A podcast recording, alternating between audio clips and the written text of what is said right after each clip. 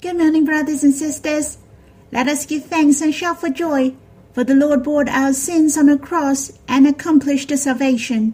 We were the sinners in the past, but the Lord bore our sins. He was punished and was struck by God. We have sinned no more, and the Lord cried out, It is finished. He is risen from the dead after the third day. He has accomplished the most glorious salvation. We are being justified. Abba accept his offering through his risen. Let us shout for joy. We cannot imagine how much Abba and the Lord has suffered from this salvation. The more the Lord suffered, the more painful was Abba's heart. There is a hymn in Songs of Love, 2, Song 144, When I Consider Your Love. The lyrics in the song mention the suffering of the Lord for us. He was being snapped pierced, he was insulted, he was crowned with a crown of thorns, his back like a land being ploughed. Odys has expressed how deep is the love of the Lord to us. The more he suffered for us, the deeper is his love to us, and so is Abba's love to us. Shall we sing this hymn together with a thanksgiving heart Whenever I consider your love, my heart is deeply moved. Silently you bore our agony, malice of sinners. Slap after another, one slash after another, one nail after another. Oh, this peace through your hearts. My dear Lord, I think of your wounded back. It's like a lamb being powed. Your head was pierced by the crown of thorns, but you were still steadfast.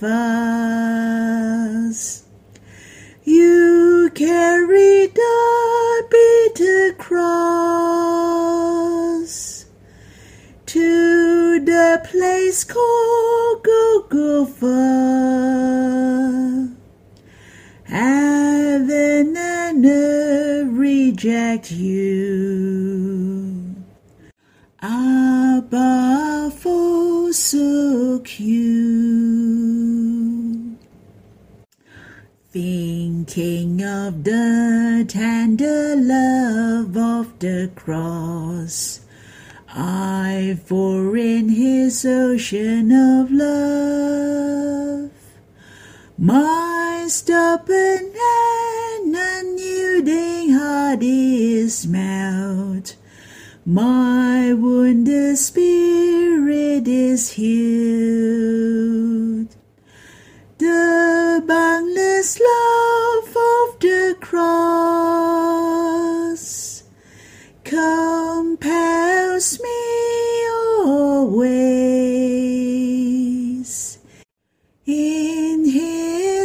ocean of love. I'll be enthroned forever. How do you feel when you sing this song? Or is there anything impressed you most? It may be some words in the hymn. It may be your impression for the whole hymn. That's the thing you can interact or respond with the Lord. And for me, it's in the second stanza. It mentioned the Lord Jesus' head was pierced by the crown of thorns for us. He bore the punishment for our sins. His head was pierced through and bled by the crown of thorns. Where does the thorns come from? In the book of Genesis mentioned, man committed sins and cursed is the ground. It produced thorns and thistles. It is the plants with fronds. They don't bear fruit, and it is harmful to men. When man commits sins, God and man are hurt. Crown is supposed to be the honor to man, but the Lord was crowned with a crown of thorns on his head. He won the victory. He has dealt with our sins. He suffered for us and cried out, It is finished on the cross. The Lord changed the consequences of our sins into our blessings. He reigned in our hearts. I give thanks to the Lord when we trust in Him. The same we can overcome sin and reign in our life. Should we sing this hymn again? And after that, we can worship together and have some thanksgiving. Whenever I consider your love, my heart is deeply moved. Silently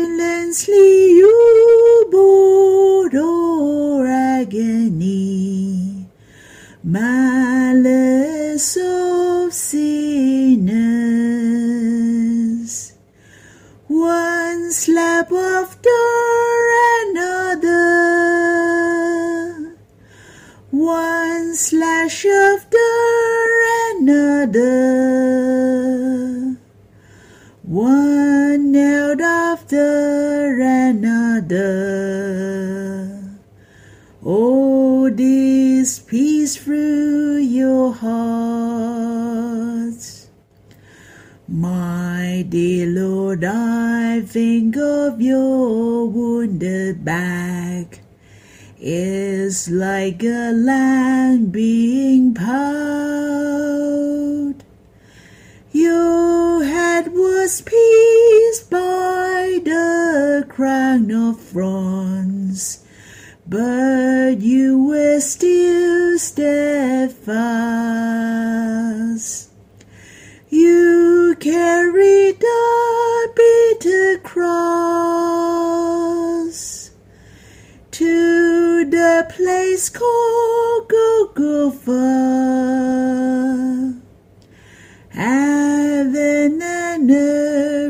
Reject you. Abba forsook you. Thinking of the tender love of the cross, I for in his ocean of love, my stubborn and unyielding heart is melt. My wounded spirit is healed.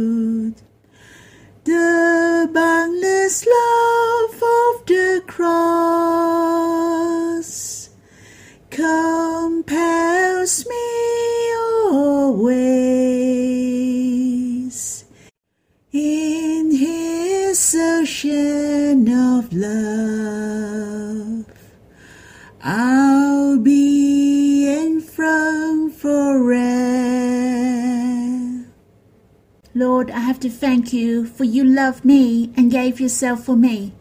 The sufferings on the cross have revealed your heart to me. You really want to gain me most. It's so precious. I didn't expect the Son of God forsook all things. You were humiliated, and your whole body were wounded and in pain, from head to toe, from inside to outside. Lord, your heart and your body suffer most for me. Thank you for taking away all my sins, to clear all the obstacles between me and God. Lord, thank you for setting me free from sin. I'm no longer the slave of sin. I can reign in life, and I will reign with you on that day. How blessed I am! Not only you dealt with my sins, but united with me forever. I can be in love with you forever. Lord, thank you. Brothers and sisters, if there is anything has touched you or anything you can give thanks, you can chat with the Lord. I'll leave the time with you and the Lord. You can come back and we'll read the Bible together. May the Lord Bless you. We will continue on the promise of Abba and the Lord to us, especially the rewards in the future. The verse I'd like to read with you is in the letter from James, chapter 1, verse 12. Let us see what gift will the Lord gives us in the future. Let us read this verse together first. Blessed is the man who remains steadfast under trial, for when he has stood the test, he will receive the crown of life, which God has promised to those who love him. Obviously, we know one of the reward we will get is the crown of life.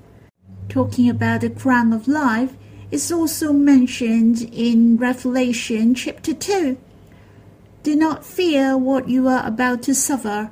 Behold, the devil is about to throw some of you into prison, that you may be tested.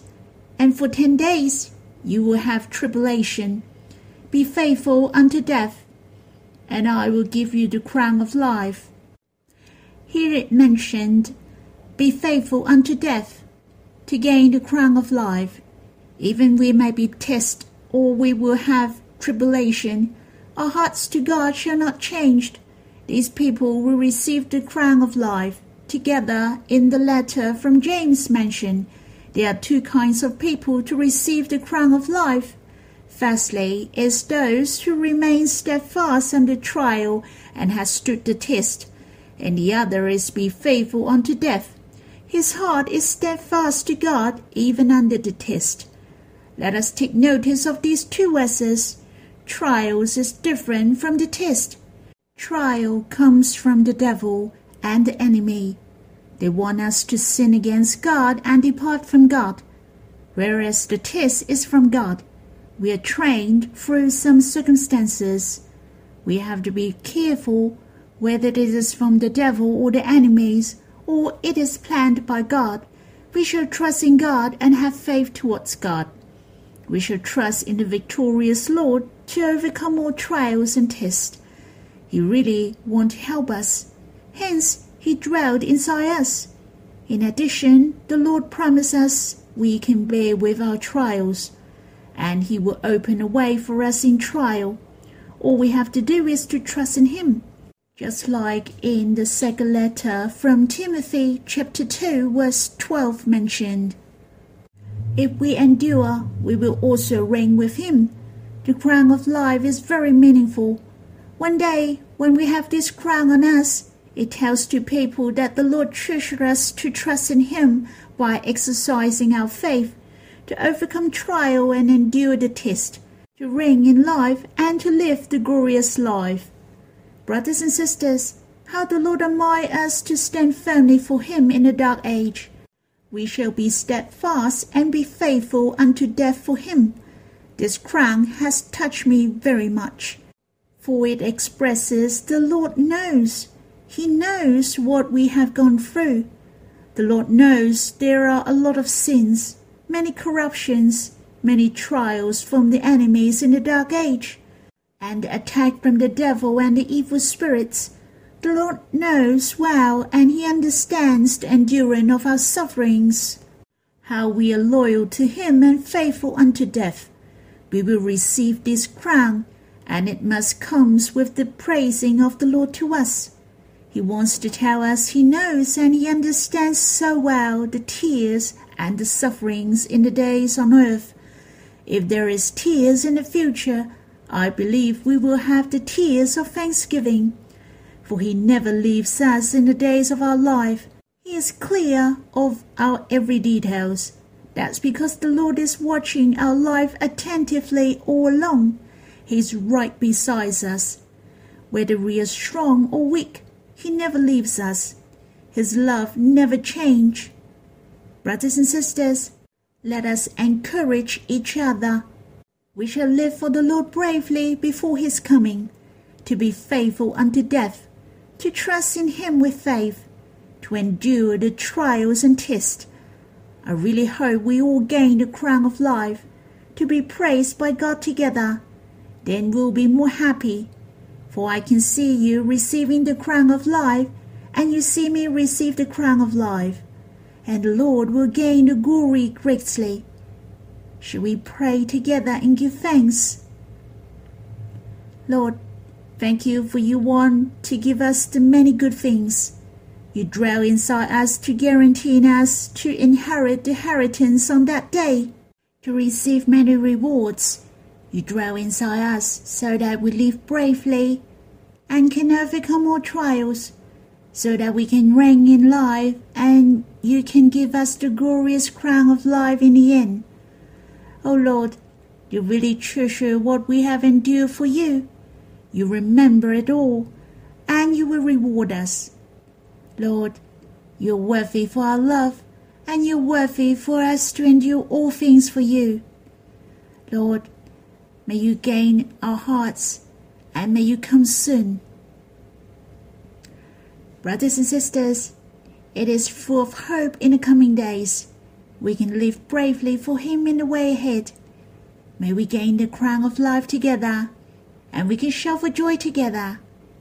So, I'll leave some time for you to chat with the Lord and to draw near Him. May the Lord bless you.